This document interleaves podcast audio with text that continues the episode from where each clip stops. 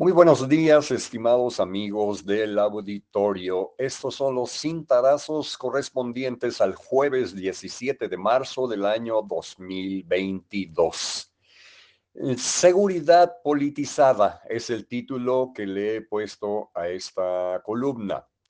La politización de la seguridad surge entre la desesperación e indefensión social y el oportunismo político. Analizando el fenómeno a partir del pesimismo ciudadano, inferimos que la seguridad es fundamental para el desarrollo del ser humano desde su nacimiento y durante las diferentes etapas de la vida. Es un instinto natural. Y según nuestro marco constitucional, es obligación del Estado mexicano garantizar la seguridad pública, lo que muchas veces no sucede, siendo esto más palpable en algunas regiones del país.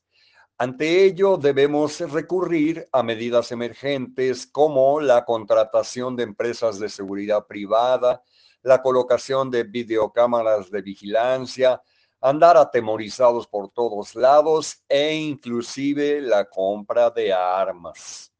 La realidad nacional demuestra que la acción de ciertos grupos criminales supera por mucho las acciones gubernamentales en la materia. Es, pues, un mandato constitucional incumplido aun y cuando se hacen esfuerzos para enfrentarla, mientras la zozobra y percepción de indefensión están presentes. Todavía, perdón, todavía son muchos los mexicanos que sufren el luto ante la pérdida de un familiar. Pero hay algo más, padecido por las autoridades de los tres órdenes de gobierno, el, orden de gobierno federal, los gobiernos estatales y los ayuntamientos. Me refiero a la politización, la politización de la seguridad.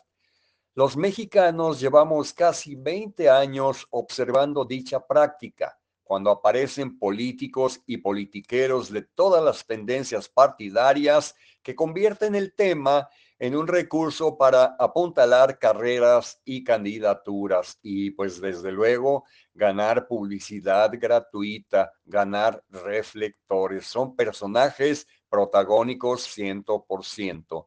Aprovechan cualquier coyuntura, como ocurre ahora en el Congreso local con determinados legisladores, para hacerse presentes sin proponer jamás medidas concretas para resolver de fondo la problemática. Hablan por hablar.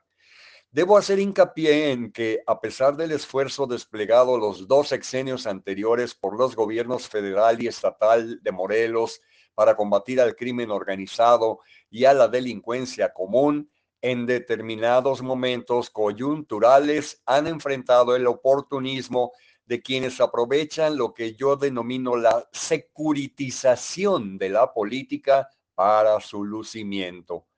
Lo ideal sería que el tema de la seguridad no fuera politizada, pero es imposible, pues el discurso, el discurso respectivo enriquece el posicionamiento electoral de ciertos personajes. Faltaba más.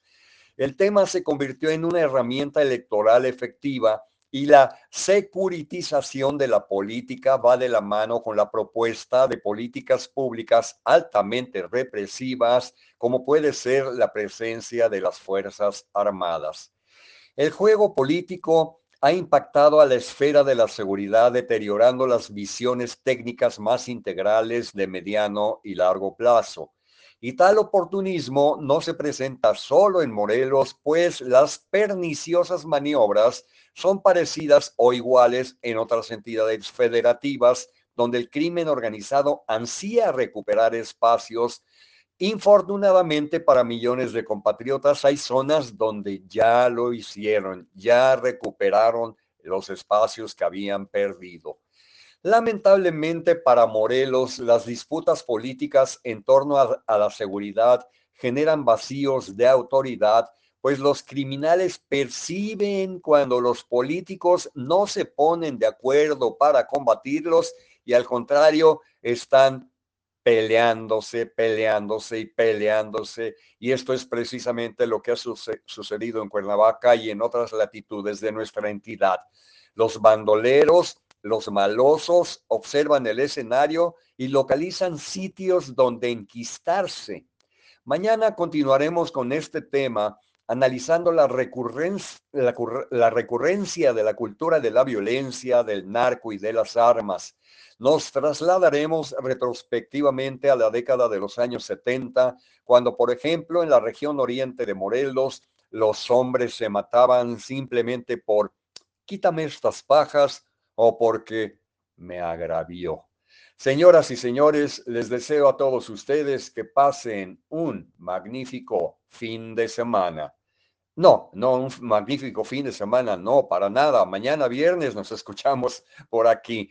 Tengan ustedes un excelente jueves.